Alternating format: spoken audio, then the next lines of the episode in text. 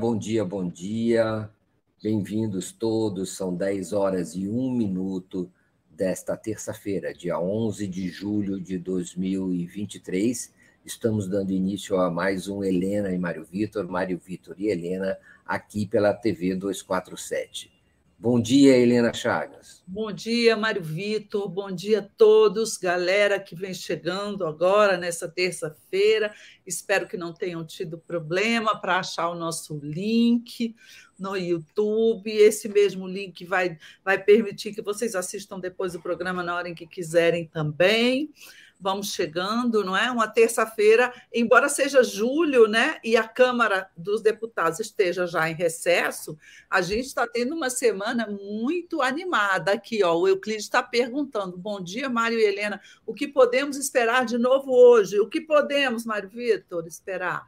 Bom, o principal fato do dia, assim, notícia, né? Notícia a acompanhar é, a, a, é o depoimento do tenente-coronel Mauro Cid, ajudante de ordens de Jair Bolsonaro, hoje na CPMI do Congresso Nacional, agora, daqui a pouco. Ele deve estar chegando lá para esse depoimento. Para, promete, promete ser interessante, porque, enfim, é um, um depoimento em que há essa polêmica sobre se ele vai ficar calado, se ele pode ficar calado ou se ele não pode ficar calado em relação ao depoimento que ele vai fazer agora, daqui a pouco, na CPMI, e o que ele pode ou não pode, se, se não ficar calado, é, o que ele pode ou não pode revelar a respeito da, do envolvimento do chefe dele, Jair Bolsonaro, nas tratativas por golpe ou vandalismos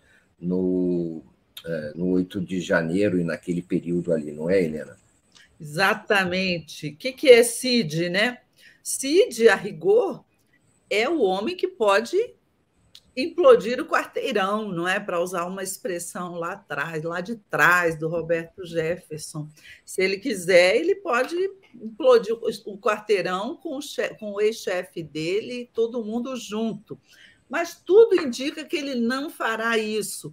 As informações que tem é de que o Major Cid é, vai ficar quieto, vai ficar calado na CPI, até porque ele tem autorização do Supremo Tribunal Federal para ficar calado na, nos, nos, assuntos, né, em respostas que podem incriminá-lo. E eu acho que todas as respostas podem incriminar o Cid, por quê? Porque ele está envolvido em quase todos esses casos escabrosos do governo Bolsonaro. Por exemplo, no caso das joias, o caso das joias foi o Cid que operou junto, mandou outros militares do gabinete presidencial para ir lá na Receita, é, é, tentar pressionar o, os, os funcionários para liberar aquelas joias da Arábia Saudita. Foi ele que operou com o chefe da Receita, não conseguiram, mas ele está envolvido. Outro caso, pelo qual ele foi preso em maio, inclusive, a falsificação das carteirinhas de vacinação, não é? De, de do próprio Cid, da, do Bolsonaro, da família Bolsonaro, do próprio Bolsonaro, da filha do Bolsonaro, para poder entrar nos Estados Unidos. Então, houve essa falsificação nas carteiras de vacinação oficiais, do, documento oficial do governo brasileiro. Olha que vergonha. O Cid, quem fez isso? Foi o Cid, tá? Ele que entrou no site o pior de tudo, pior, o pior de todos os crimes, né? o envolvimento nos atos golpistas do 8 de janeiro. O Cid, como o funcionário mais próximo do Bolsonaro, a pessoa que carregava o celular para ele, a pessoa que era o intermediário, né? Todo mundo que queria falar com o Bolsonaro procurava o Cid, e o Cid teve o sigilo é, da, das mensagens dele do celular quebrado, e, e foi ali que se descobriram as mensagens golpistas, aquela do coronel Lawandes implorando pelo golpe, a resposta do Cid dizendo que o Bolsonaro não confiava no alto comando, é, o, acharam no celular do Cid uma minuta golpista, não é?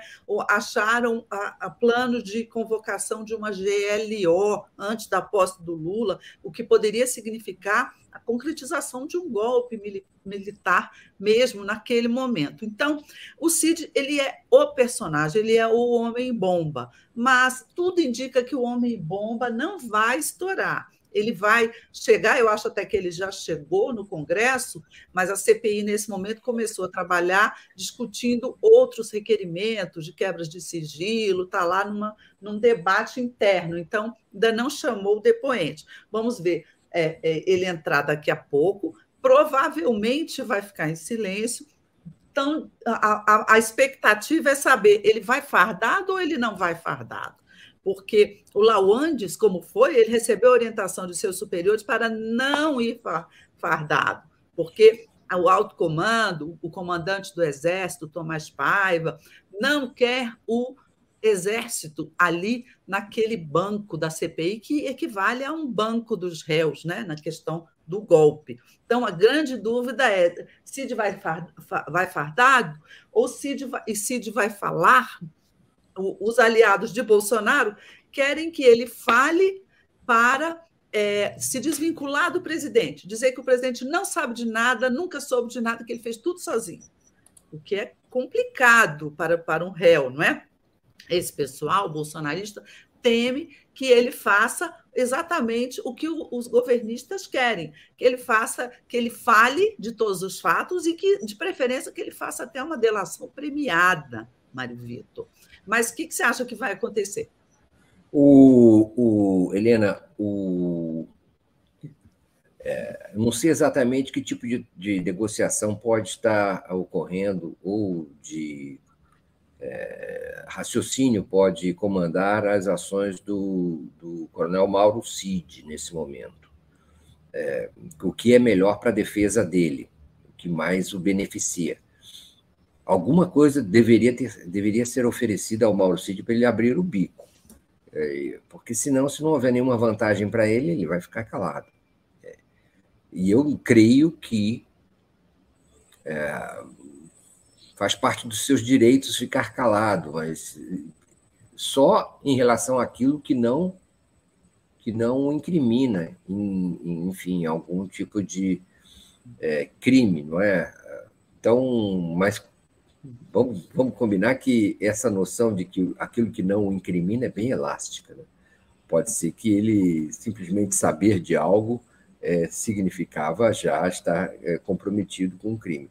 Entre os, as mensagens que vazaram do, do celular, está também aquela, aquelas conversações com aquele ex-militar Ailton, Ailton alguma coisa, e, e, e, enfim, ali parecia ser no mínimo, né, Helena, parecia haver ali uma espécie de ouvido amigo. É, todo mundo que tivesse, digamos assim, com algum tipo de é, intenção, passava é, pelo, pelo celular do Mauro Cid. O, também ali houve é, uma espécie de é, circuito de ah, de troca de mensagens a respeito das impressões relativas ao Jair Bolsonaro e sobre se ele estava ou não estava comprometido com o golpe e, e também em relação ao próprio alto comando do Exército. Né? Alguém ali ele parecia ser o elemento de ligação é, é entre é, militantes ou eh, golpistas e uh, o Jair Bolsonaro. Era por ali que se media, é, pelo menos para algumas pessoas, a, a, determinação de Jair Bolsonaro a ir até o golpe. Vamos lembrar que naquele momento, em, um, em dezembro especialmente, é, havia já a, né, de, sido declarada a vitória do Lula, e o, havia aquele período de transição entre, é, entre vamos dizer assim, o, prime, o, governo derrotado e o novo governo que iria assumir. Bolsonaro tinha se ausentado é, do, vamos dizer, das atividades públicas, as lives dele tinham acabado, ele não tinha mais feito pronunciamentos e havia toda uma dúvida no ar a respeito de o que estava acontecendo.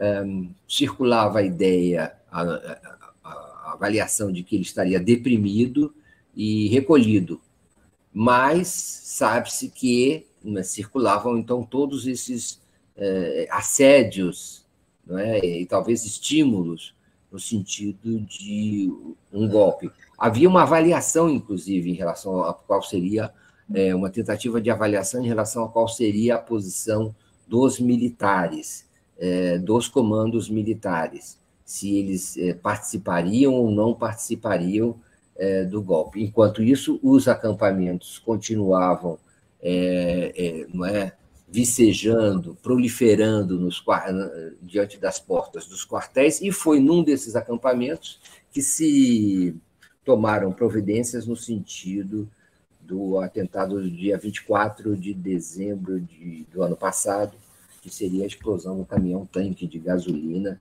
é, é, é, com a, a, a tentação, a, a, intenção de, de disparar é, um, um, enfim, um movimento caótico que pudesse levar uma, a uma, uma, operação de garantia da lei e da ordem. Dizer, então, existe no Mauro Cid a, a, e no Anderson Torres a documentação sobre o golpe, né, a documentação sobre a operação de garantia da lei e da ordem, que envolveria os militares. Existe, então, é, também é, da parte dos militares a convivência com esse movimento golpista, a tolerância com esse movimento golpista em, em, em frente na periferia dos seus quartéis.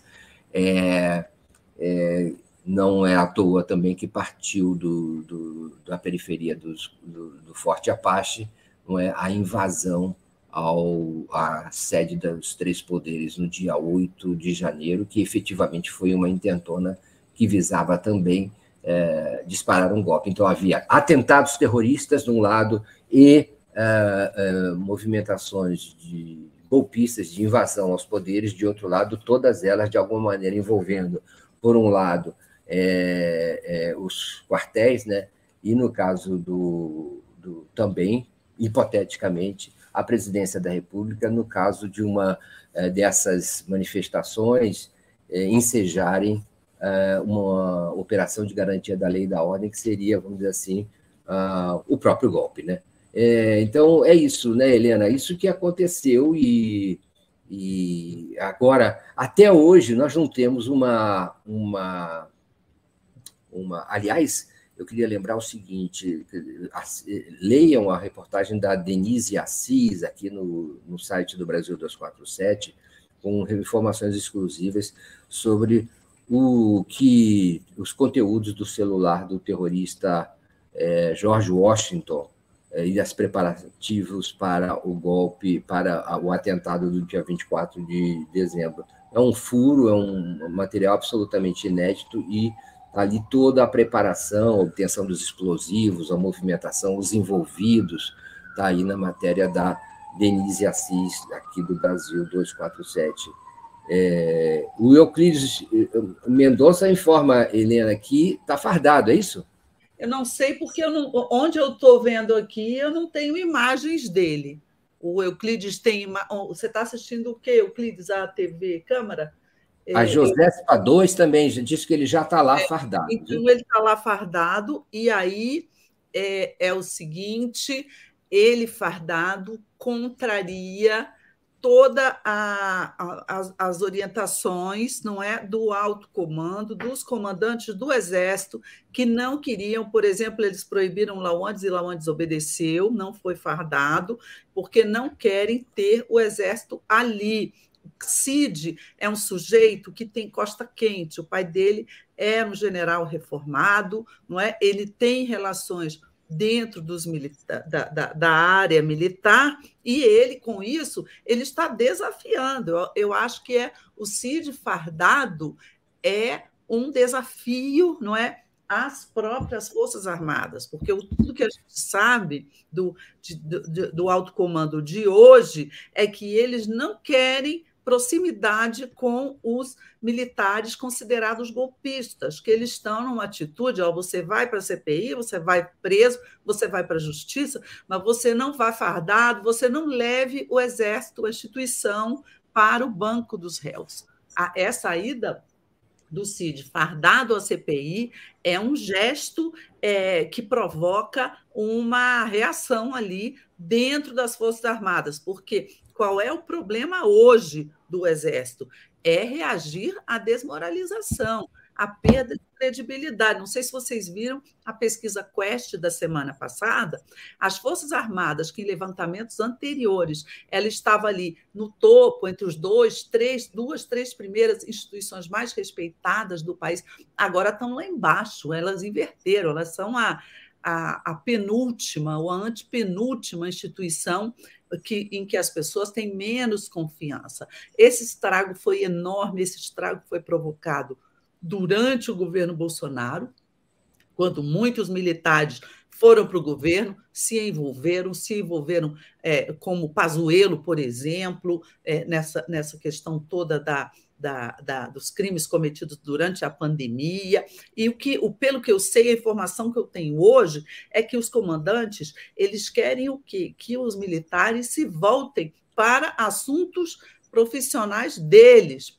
Por exemplo, que, que, que o presidente Lula deu uma missão: olha, vocês vão fazer uma operação tal para defender as fronteiras do país. Eles querem se livrar né, da política, eles querem ficar fora da política, estão apoiando essa emenda constitucional que está tramitando, proibindo os militares de entrarem na política. Ou seja, quem entrar vai ter que, que, que ir para a reforma, não pode é, se candidatar numa eleição e depois voltar para as Forças Armadas. Então, o, o, o CID fardado ele contraria muito a, a, a própria o, a, a, o comando militar, porque o, o que o comando militar diz nos bastidores? Olha, nós não aderimos ao golpe, embora eles tenham, né? Eles tenham uhum. aquela responsabilidade, os comandantes daquele momento, que era o, era o anterior ao Júlio César, eu acho que era o Pujol, depois veio o Júlio César no, no Exército, e eles foram tolerantes com os acampamentos que foram feitos lá na porta dos quartéis. Agora, pelo que a gente começa a ver dessa narrativa toda, e o próprio celular do CID nos ajuda a, a dar uma pista, os, os, comandantes não estavam concordando com a GLO, nem com qualquer, nem com nenhum outro desses projetos golpistas, a minuta lá do Anderson Torres, que apareceu. Então, o, o, o próprio Cid fala para o Lawandes, o presidente não, o Lawandes cobra, por que, que o presidente não toma uma atitude eh, de golpe? É, não fala a palavra golpe, mas não toma uma atitude. Atitude o quê? Para impedir a posse do Lula, que já tinha ganhado. E o, e o Cid responde: o presidente não confia no alto comando. Então, você já você tem é, é, essa narrativa que interessa agora aos comandantes atuais reforçar, dizer, olha, nós não participamos de golpe nenhum, nós estamos fora, é, nós vamos jogar ao mar os militares que foram forem apanhados na trama golpista. E o Cid indo de farda, ele ah, de certa forma, ele confunde as coisas, não é? Ele atrapalha esses planos. Então, vamos ver o que, que ele vai dizer. Como ele dificilmente dirá alguma coisa, não é? Pelo que a gente sabe, ele não dirá nada, vai ficar a, a CPI fazendo perguntas para ele, não é? Ele silencioso, ele não respondendo. A gente já viu essa cena várias vezes, só que agora essa cena é com o sujeito de farda. Isso tem um peso, não é, Mário Vitor? O, o, o, o programa começou tão feérico que eu acabei esquecendo de fazer os nossos comerciais, Helena Chagas. É verdade, então... gente. Compartilhe nosso link, por favor, porque nós agora estamos numa sistemática diferente, não é? E, e as pessoas, algumas, estão tendo dificuldade. Hum. Sair do, sair do bom dia e entrar aqui. Né, Maria? É, o, o, o... Deixem o seu.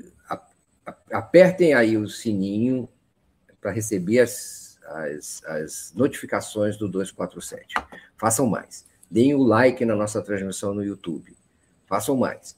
É, por que dar o like? Porque isso aumenta a repercussão do nosso programa.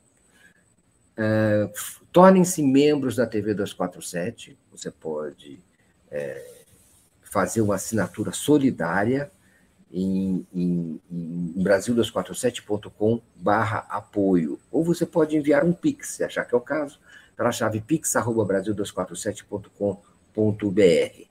Você pode também enviar claro, e deve enviar manifestações, críticas, sugestões, informações é, aqui pela, pela, pela nossa área de comentários, interações, quaisquer que sejam, é, pela nossa área de comentários. E se quiser, pode enviar super stickers, super chats com uma pequena contribuição, contribuição que acharem necessária, e a gente agradece muito. É, então é isso, quer dizer, eu não me lembro de um áudio, eu não me lembro, de um áudio do Mauro Cid. Eu até gostaria de ver como é que é a voz dele, como é que ele fala, qual é o tipo de vernáculo que ele usa. Deve ter, mas é que eu não, não tenho. É, vamos ver se hoje ele abre o bico, tomara que fala, tomara que fale alguma coisa. É, o Lawand não deixou de ser interessante, né? De ver. Às vezes a gente olha uma pessoa assim, ele é coronel. A gente acha que é uma sumidade, que o sujeito estudou, fez tantos cursos, passou.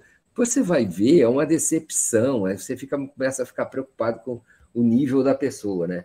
E com o grau de, como é que é, de, de mentira, de disfarçatez, de uh, mau caratismo que a pessoa transmite. Eu gostaria de presenciar a versão Mauro Cid dessas, desses qualificativos no dia de hoje. Mas, Helena, o que, que você acha? Vamos aguardar, né? vamos acompanhar. O que, que você acha é, da situação? É, eu acho que a gente tem que juntar duas coisas, né? O que está acontecendo na área política do governo Bolsonaro, especialmente no PL, e tem a ver com essas questões ligadas ao, vamos dizer assim, ao rescaldo da derrota do, do governo nas eleições passadas e aos efeitos é, é, retroativos que, que a, continuam é, afetando o governo.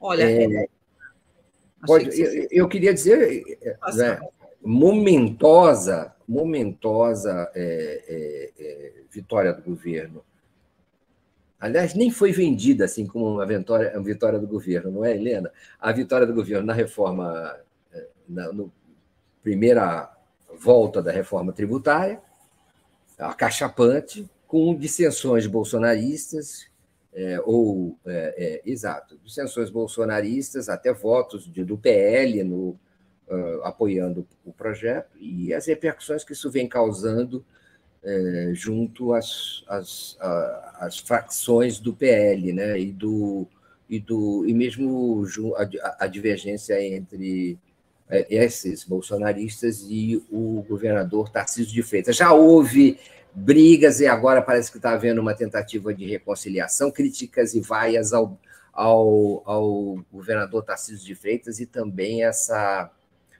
críticas que levam até a, qualificativos do tipo fulano é comunista, ou Tarcísio de Freitas é o novo Dória do, do Bolsonaro, vai ser cristianizado, martirizado, hostilizado pelas, pelas, é, pelas linhas bolsonaristas. É, é sinal, de, é sinal de, de crise, mas será que é sinal também de decadência, Helena? É, não, por partes, né? Vamos por partes.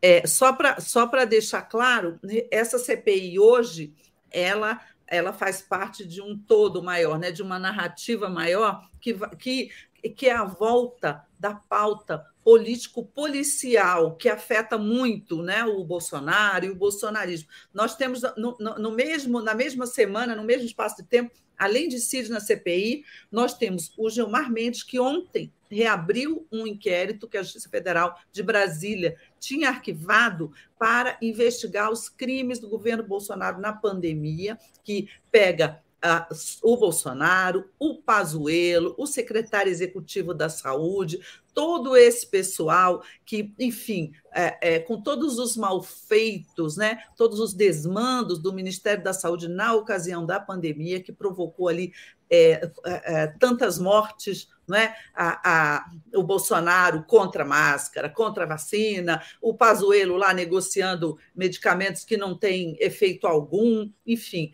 isso tudo vai começar, vai recomeçar a investigação que a CPI da Covid levantou, mandou para o judiciário, o judiciário arquivou. Só que agora o Gilmar desarquivou. Isso é da máxima importância.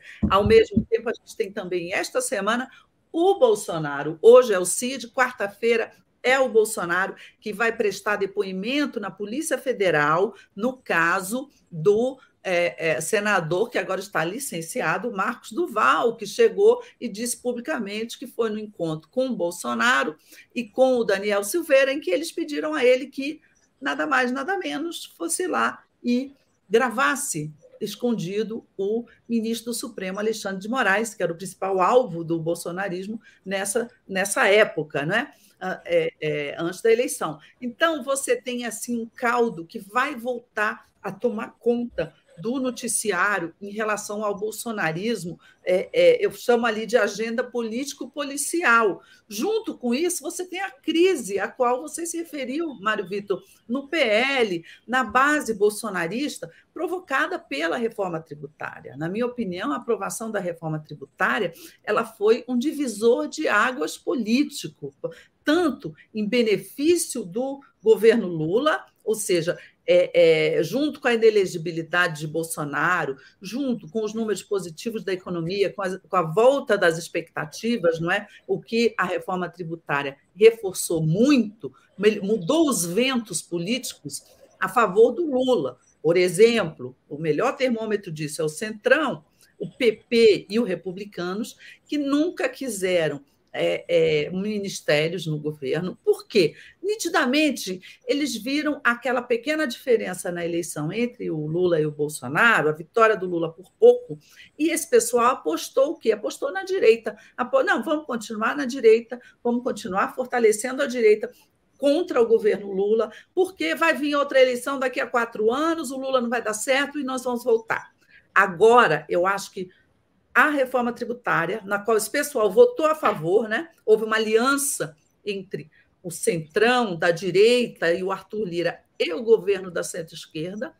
Esse pessoal votou, boa parte né, desse pessoal do centrão votou a favor, e você configura aí um cenário político em que o Lula se fortalece. E não é por acaso que esse pessoal que fareja ali não é os governos que vão dar certo, podem dar certo, eles estão querendo entrar ali no governo Lula. Então, você tem isso de um lado. Do outro lado, você tem a base bolsonarista, você tem a base da direita. E como diz aquele velho ditado, em caso onde não tem pão, todo mundo briga e, não, e ninguém tem razão, é claro que eles estão brigando entre si. O, o pivô da, da, do desentendimento é o governador de São Paulo, o Tarcísio como, como o Mário Vitor falou ali. Qual era o problema do Tarcísio? Ele estava contra a reforma, mas ele viu que a reforma ia passar, ele viu que as forças do establishment que o apoiam, não é? a, a, a direita moderada, a mídia, os empresários lá de São Paulo, todo mundo estava a favor dessa reforma. O Tarcísio viu que ele, se ele ficasse é, isolado a, ali no bolsonarismo, ele ficaria isolado desse pessoal. É, é, ele, então, ele, ele se juntou, não é, à direita do establishment. E, e, com isso ele contrariou muito o bolsonarismo, a parte mais radical da direita, né? a direita mais é, troglodita. E aí, é, é, tudo isso agora está se refletindo nesse Deus nos acuda. Na, na, na hora que o, o, ele e o Bolsonaro trombaram, os bolsonaristas foram para as redes chamar o Tarcísio de traidor. O pessoal do Bolsonaro na Assembleia Legislativa de São Paulo começou a ameaçar ficar contra ele. Não, não teve outro jeito a não ser Tarcísio e Bolsonaro é fazerem uma encenação, não é, de que eles se recompuseram, vamos ficar juntos, por quê? Interessa para o Tarcísio, para ele poder governar, e até para ele ser candidato em 2026, ele vai precisar desse apoio radical, porque só com a direita, só com centro-direita, com a direita moderada, não se elege. Ele precisará dos radicais. Os radicais, porém, já deixaram claro que não, não querem essa aliança com a direita Sim. moderada, não querem ser caudatários não é? Do, da direita moderada, que o, que o Bolsonaro vem chamando de vaselinões, isentões. Então, Mário Vitor, eu acho que essa briga, embora eles tentem manter as aparências, dizer que eles estão se recompondo, eu acho que isso aí é um racha muito profundo, que eles não vão se recompor mais. O, o interessante, interessante, é, Helena, também é a gente tentar, eu não sei, a gente pensar junto aqui, o que está acontecendo nessa, nessa direita, extrema-direita aí? É, por que houve tanta reação a essa, a essa votação? E por que é, logo esse rastilho se espalhou? Mais do que concretamente o que, o que motiva, é, qual é a situação da convivência interna entre esses, esses, essas pessoas, não é? é há até vazamentos né, de é, WhatsApps, discussão em grupos do WhatsApp do PL, entre o PL raiz, digamos assim, lá do Valdemar Costa Neto, o original, e os, e os adventícios, aqueles que chegaram depois, que é o bolsonarismo, e que invadiu aquele partido. Eu tenho a impressão que isso é, demonstra a existência de tensões que podem se acirrar, sabe, Helena? E podem levar mesmo até a um racha. É, há um, um, um, naquela troca de mensagens, que são aqueles é, Carlos Jordi, não é? é e, e, outras pessoas ali, é, há uma tensão no ar, uma é, aquilo não é o início de uma briga, aquilo já é a continuidade de uma divergência séria entre esse Carlos Jordi, envolvendo Juliana Zanata, Júnior Amaral, é, o próprio Pazuello, Gurgel, é, André Fernandes, e o, a discussão no nível assim, ó, vamos rachar, vamos, é, não aguento mais vocês, um, e entre essas parcelas do PL. Quer dizer, há uma espécie de é, ver quem vai sair primeiro, né, quem vai rachar primeiro. O, aí a gente pode entender melhor, eu tenho impressão, os movimentos tanto do. Ah, do governador Tarcísio de Freitas, que não está exatamente no PL, mas participa dessa discussão, e o, o, e o próprio Jair Bolsonaro. Eu tenho a impressão que eles é, vão se manter unidos, mas é, não necessariamente isso implica uma, uma vida sem muitas tensões, sem muitas divergências. E é, cada um vai medir o timing de e, é, as perdas e os ganhos de uma decisão de tomar um caminho é, separado do outro. Hoje eu acho impossível, me parece impossível, porque os dois dependem muito um do outro. O governador de São Paulo é o principal ativo político é, na vida real que o Bolsonaro tem, eu digo assim, na vida formal dos cargos de poder, e o governador Tarcísio de Freitas é muito inseguro em relação ao qual será o futuro dele, sem e com, a, a, vamos dizer assim, com a oposição dos bolsonaristas raiz. Ele tá, mas existe essa tensão, qual é o caminho? É quase uma crise existencial de todos. Bolsonaro também fica refletindo, será que eu cedo, cedo ao Tarcísio e a essas facções, vamos dizer assim, mais é, é, tradicionalmente conservadoras do PL, é, do, não bolsonaristas e, e, e, me mantenho, vamos dizer, numa linha mais conciliadora, mais, é, digamos, formal da política, ou eu parto para o radicalismo bolsonarista de ra raiz, de base, uh, contra os isentões, como ele fala. Então, essas decisões estão sendo tomadas, porque ambos ainda dependem muito um do outro também para a campanha eleitoral do ano que vem e para, para suas perspectivas futuras.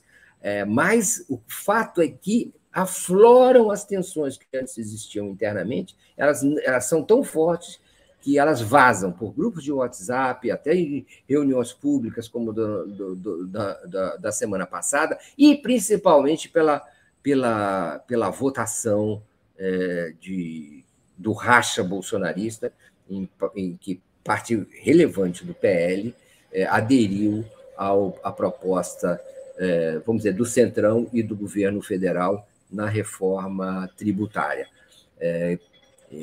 Vamos ver como é que isso, isso evolui, mas pode ser que todo esse, esse racional não consiga se manter ao longo do, dos embates que ocorrerão pela frente, inclusive o próprio a própria tramitação no Senado e o segundo turno na Câmara, né? Já agora do próprio projeto de, de reforma tributária, abriu-se uma polêmica e ela é pública. Helena.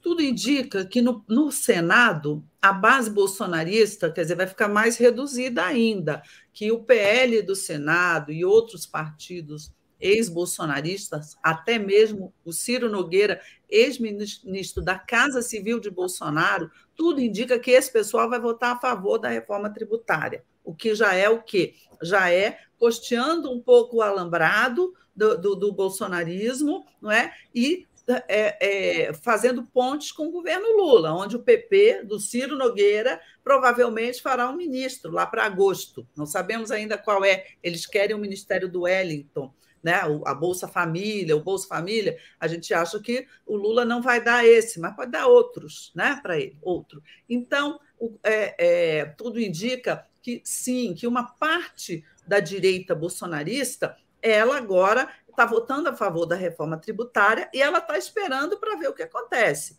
Né? Esses partidos, PP e republicanos, o Republicanos é o partido do Tarcísio, vejam bem, eles estão dispostos a embarcar ali na esplanada no governo Lula. E isso já é um racha por si próprio. Agora, é, o que, que importa para esse pessoal? É a eleição.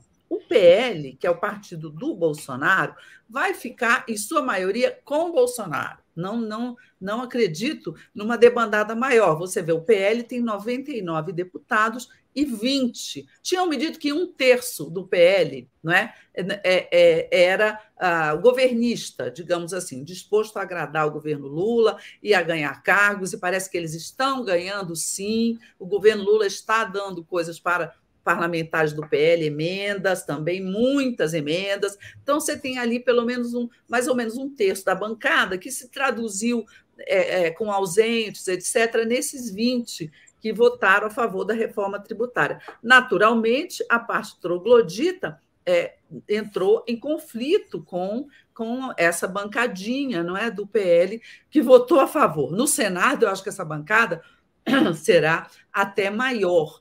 Isso, mas isso, quer dizer, por que, que o PL, boa parte do PL vai se manter bolsonarista?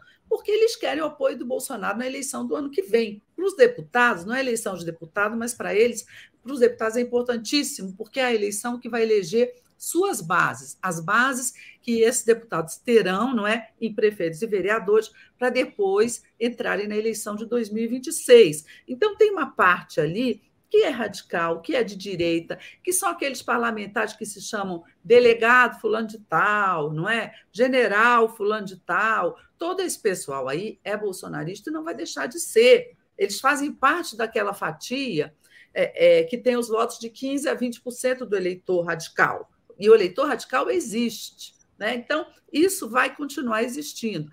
A nossa dúvida é que o, o, qual será o destino desse pessoal na eleição presidencial de 2026. Por quê? Porque antes você tinha um bloco bolsonarista maior, não é que englobava esses 15. Bolsonaro foi recebeu ali 49% dos votos no segundo turno. Então você tem muito mais gente, não é que votou em Bolsonaro e agora esse bloco está se dividindo. E o Tarcísio, que era ministro do Bolsonaro, percebeu que ele está com um pé em cada canoa. Por quê? Porque ele, se ele quiser crescer politicamente e, e, e, se viabilizar como candidato à presidência da República em 2026, com essa fatia radical bolsonarista, ele não irá. Ele precisará não. dos demais. Ele precisará da direita moderada, que é a direita ligada à mídia, ligada aos empresários, ligada ao hum. Estado, que é de direita, mas não é golpista como é o caso do próprio Tarcísio. É de direita, Sim. mas não é golpista. Só que, o que, que o Bolsonaro mandou dizer para ele? Eu não quero entrar nisso aí, eu não quero aliança é, é, com, com esses vaselinões. Não é, ele quer ficar, manter o núcleo dele bastante radical. E aí o Tarcísio fica com o pé em cada canoa, porque ele também não pode romper com o bolsonarismo por quê? Porque a Assembleia Legislativa de São Paulo é dominada pelos bolsonaristas. Ele precisa deles, né? Na, é, na bancada governista dele lá, ele precisa dos bolsonaristas. Ao mesmo tempo, ele, ele não vai, ele é a criatura e o Bolsonaro é o criador dele. Se ele entrar é, aberto também, ele vai ser trucidado pelas redes, redes sociais. Os filhos do, do Bolsonaro começaram a, a estimular a hashtag é, Tarcísio traidor, não é? No fim de semana. Então, eu, a situação do Tarcísio não é confortável de jeito nenhum nesse, nesse mapa aí. Vamos aguardar o que, que o que, que pode é. acontecer. Daria para a gente falar semana, o dia inteiro sobre, só sobre essa situação do Tarcísio Bolsonaro.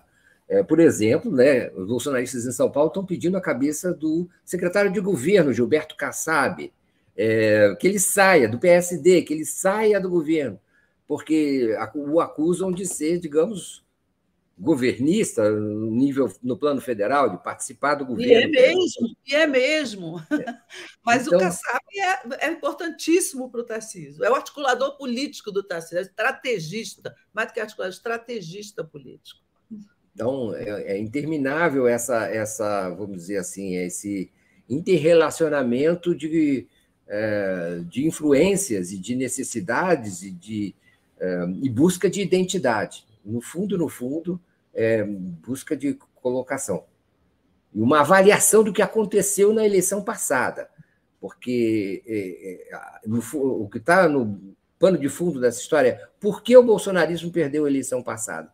Porque, de certa maneira, é, é, o centro se bandeou todo para a candidatura do PT, do Lula, e isso desidratou a candidatura Bolsonaro, mesmo, mesmo estando no governo. Então, eles têm que descobrir uma fórmula de recuperar esse centro, né?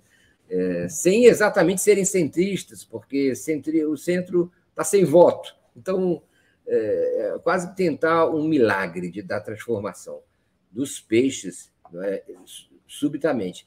Bom, mas aqui, a, a, a, quem foi que pediu? A Miriam Goldfeder pediu que a gente comentasse, é, Helena, a recondução possível do Aras. É, é, e, e, nós tivemos recentemente também o TCU decidindo que, Tribunal de Contas da União decidindo que eh, o reitor cancelier da Universidade Federal de Santa Catarina era totalmente inocente no caso, e, e, e arquivou o caso eh, que ele era acusado e que o levou ao tempo da Lava Jato e que o levou tristemente, tragicamente, a se suicidar pelas acusações e as perseguições que sofreu é, pela aquela quadrilha que dominou as investigações a partir de Curitiba. É, então, tem essa nota não é muito lamentável, horrenda, essa violência sofrida por esse reitor e que agora se vê que foi absolutamente uma perseguição absolutamente política numa, numa era de trevas que nós, pelas quais nós passamos e que deixou essas vítimas aí. Quem vai responder por essa, por, é, por essa tragédia que aconteceu com essa pessoa é que nós precisamos saber, e isso afeta também é, a República de Curitiba, o TRF4, todos os envolvidos nessa, nessa violência contra esse reitor. Helena. É, no caso do reitor, temos aí vários assuntos, né? No caso do, do reitor Cancelier, é, é, não há reparação possível, né? Nada vai trazer a vida dele de volta. É, ele, ele, ele se suicidou depois de toda essa humilhação que ele passou. Mas o ministro Flávio Dino ele tomou uma decisão muito importante ontem que mandou abrir uma, uma investigação é, disciplinar interna, uma apuração interna dentro da Polícia Federal, não é, para identificar e punir os responsáveis, a, a, gente sabe que é a delegada Érica Marina, Marena, à frente do, do, do, da, dessa, dessa operação, mas punir os responsáveis pelo, pelos excessos, pelos desmandos, não é? por tudo isso que foi perpetrado contra o reitor Cancelier. E agora a chancela do Tribunal de Contas da União de que não tinha crime nenhum, né? que não havia aquilo que eles alegaram. Então, eu achei muito importante essa decisão do Flávio Dino é, é, ontem, né? no sentido de haver alguma A palavra reparação, para mim, não me cabe, porque não há reparação quando alguém perdeu a vida. A família dele, não, não, não existe reparação para a família dele, mas ao menos você mostrar ao país o que, que ocorreu para que isso nunca mais ocorra. Eu achei isso muito importante. Sobre a, a, a recondução do Aras, que nos pergunta aqui, é, é, é o seguinte: é, é, por incrível que pareça, né, tem gente no próprio PT defendendo a recondução do Aras. Eu acho que é mais a ala baiana, os amigos baianos ali, o Jacques Wagner, que, que tem alguma relação com ele é, é, anterior. Mas eu, pessoalmente, eu, Helena, não acredito nisso. Por quê? Por uma questão de imagem. O Aras passou né, a imagem durante todo o governo Bolsonaro de bolsonarista. Por quê? Porque ele e a subprocuradora Lindora, eles passaram pano para integrantes do governo Bolsonaro e para o Bolsonaro durante a maior parte do tempo. O Aras tem sim uma qualidade que tem que reconhecer, que ele sempre foi um, um anti-lavajatista, não é? Desde que ele assumiu, ele tomou medidas para punir procuradores do Ministério Público que, que, que abusaram, enfim, ele teve um papel importante no garantismo anti-lavajatista. Mas o resto né, da, da, da, gestão dele, muito ligado ao Bolsonaro, eu pessoalmente não acredito que o Lula vá reconduzir o Aras. Agora, é, eu acho, Mário Vitor, que o nosso tempo daqui a pouco está acabando. Eu acho que a gente podia falar um pouco é, da é, economia. Saiu uma notícia muito boa agora pela manhã, né? Saiu uma deflação do mês de junho, houve uma deflação de menos 0,08%. No anualizado, isso dá uma inflação de 3 e pouco por cento, já está dentro da meta, ou seja, não tem mais desculpa para o Banco Central não baixar os juros, não é? O, o Lula falou isso de novo no, no podcast dele de terça-feira, hoje, que, que o, que o Banco Central é ele falou tinhoso, marrento, mas que ele deixou claro que ele acha que vai baixar o juro. Você acha, Mário Vitor? Eu acho que vai baixar. É, quando é a próxima reunião do Copom? Parece que é agosto, é isso ou não? É agora, é no início de agosto. No início, de, agosto. É, parece que vai baixar alguma coisa. Discussão.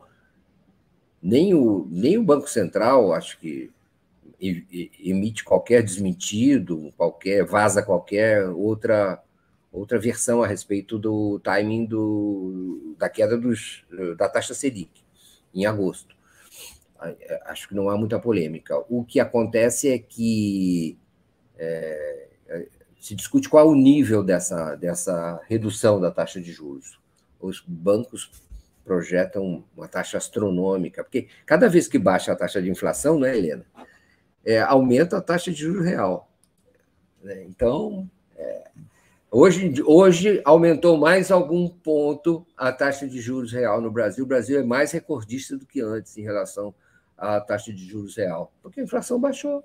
A diferença entre a taxa Selic e a inflação aumentou, já que a taxa de Selic está constante.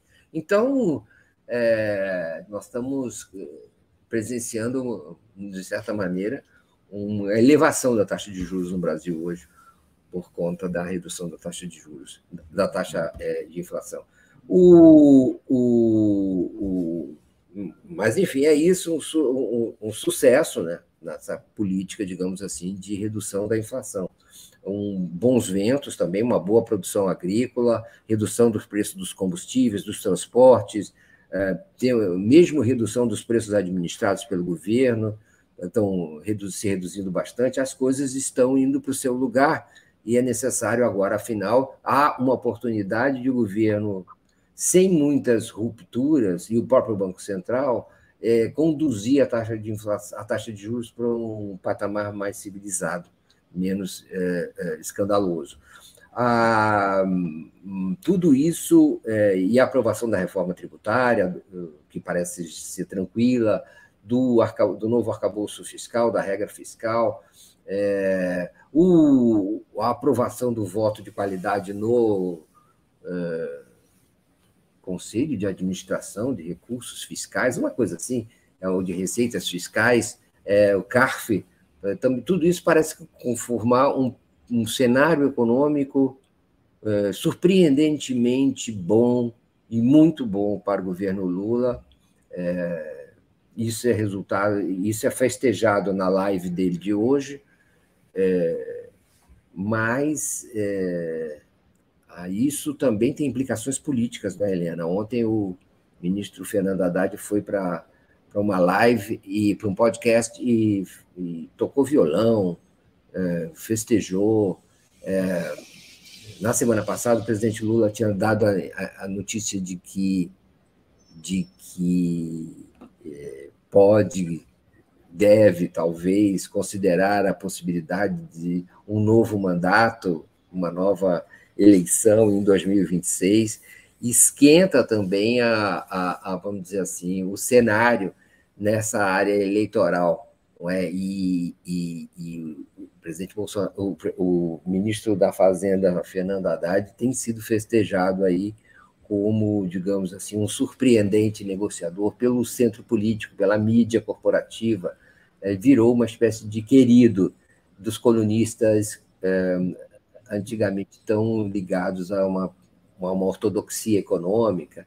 E então, então o, o, ministro o ministro Lula, o ministro Fernando Haddad é essa pessoa agora que, que virou um, um, um preferido e até festeja e toca violão. Mas é, é toca violão na, no podcast. Agora, o, o, ministro Fernando Haddad teve mesmo muita habilidade nesse período e revelou é, qualidades é, que alguns comentaristas não esperavam. Uma delas foi nessa condução da negociação com Arthur Lira para a reforma tributária. Não te parece, Helena?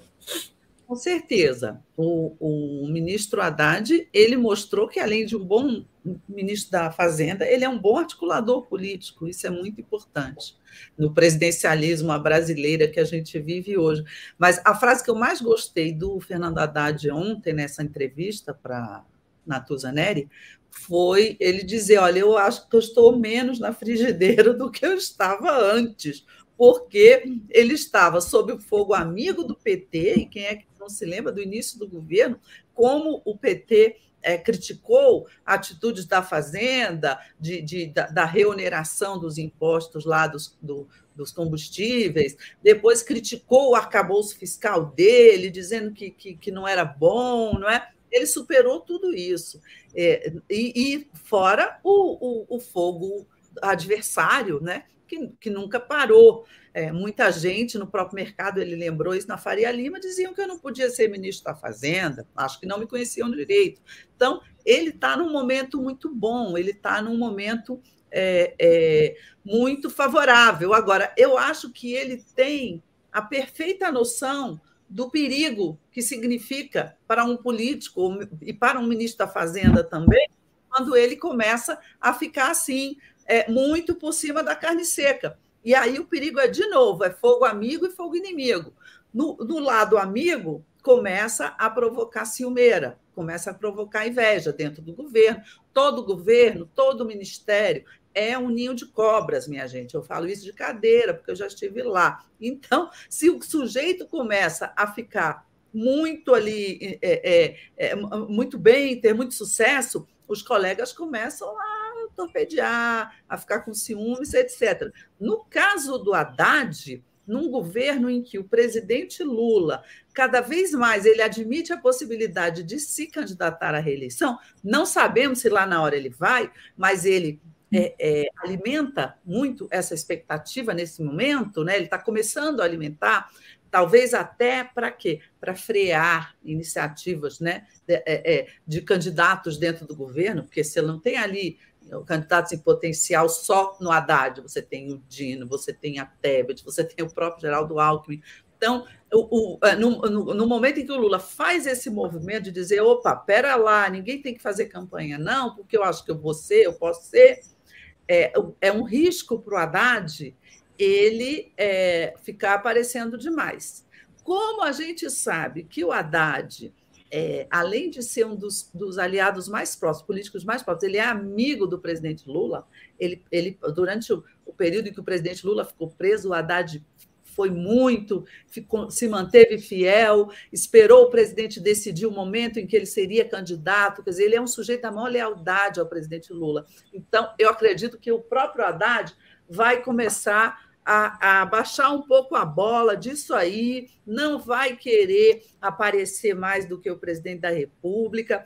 Ele tem, em todas as atitudes dele, ele tem sempre aquela humildade de quem sabe que não é o, o não vai cantar de galo nesse terreiro, que o chefe é o Lula. Ele não não, não esquece disso. Então, isso é bastante importante para ele. No plano do fogo inimigo, é curioso, porque você tem uma certa, muita simpatia agora do establishment, né, do mercado, pelo, pelo Fernando Haddad, sobretudo por causa dessa agenda econômica que deu certo, o arcabouço, o CARF, a reforma tributária. Né? Então, o, o Haddad ele também conquistou a, a, as graças, não é? Do outro lado.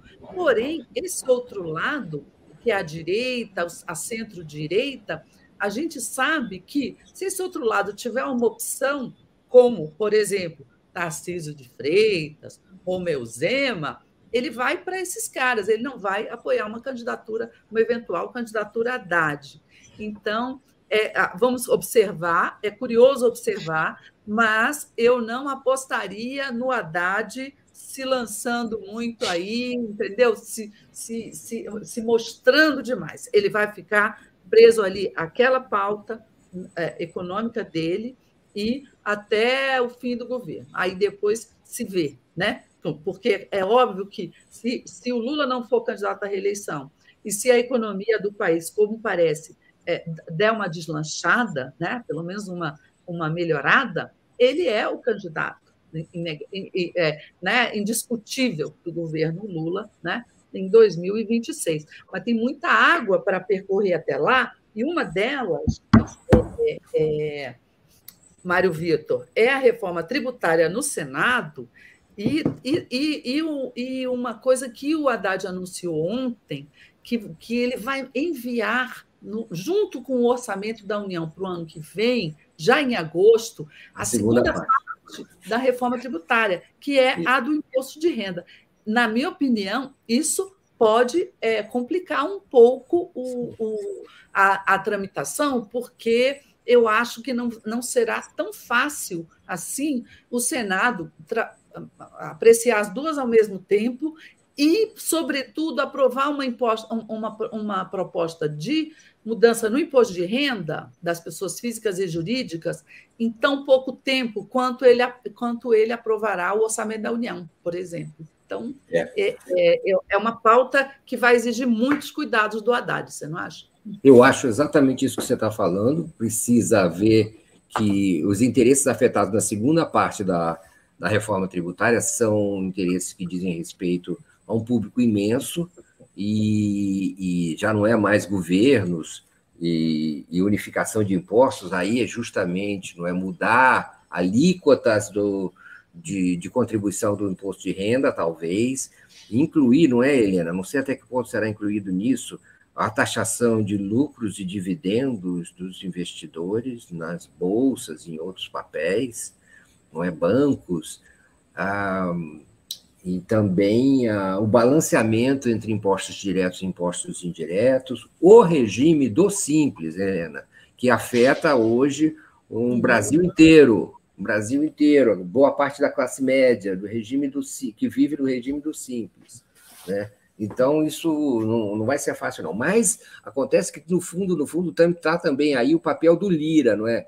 O Haddad conseguiu e o Lula conseguiram dividir a vitória, ou mesmo atribuir a vitória, em boa parte, ao Centrão e ao Lira.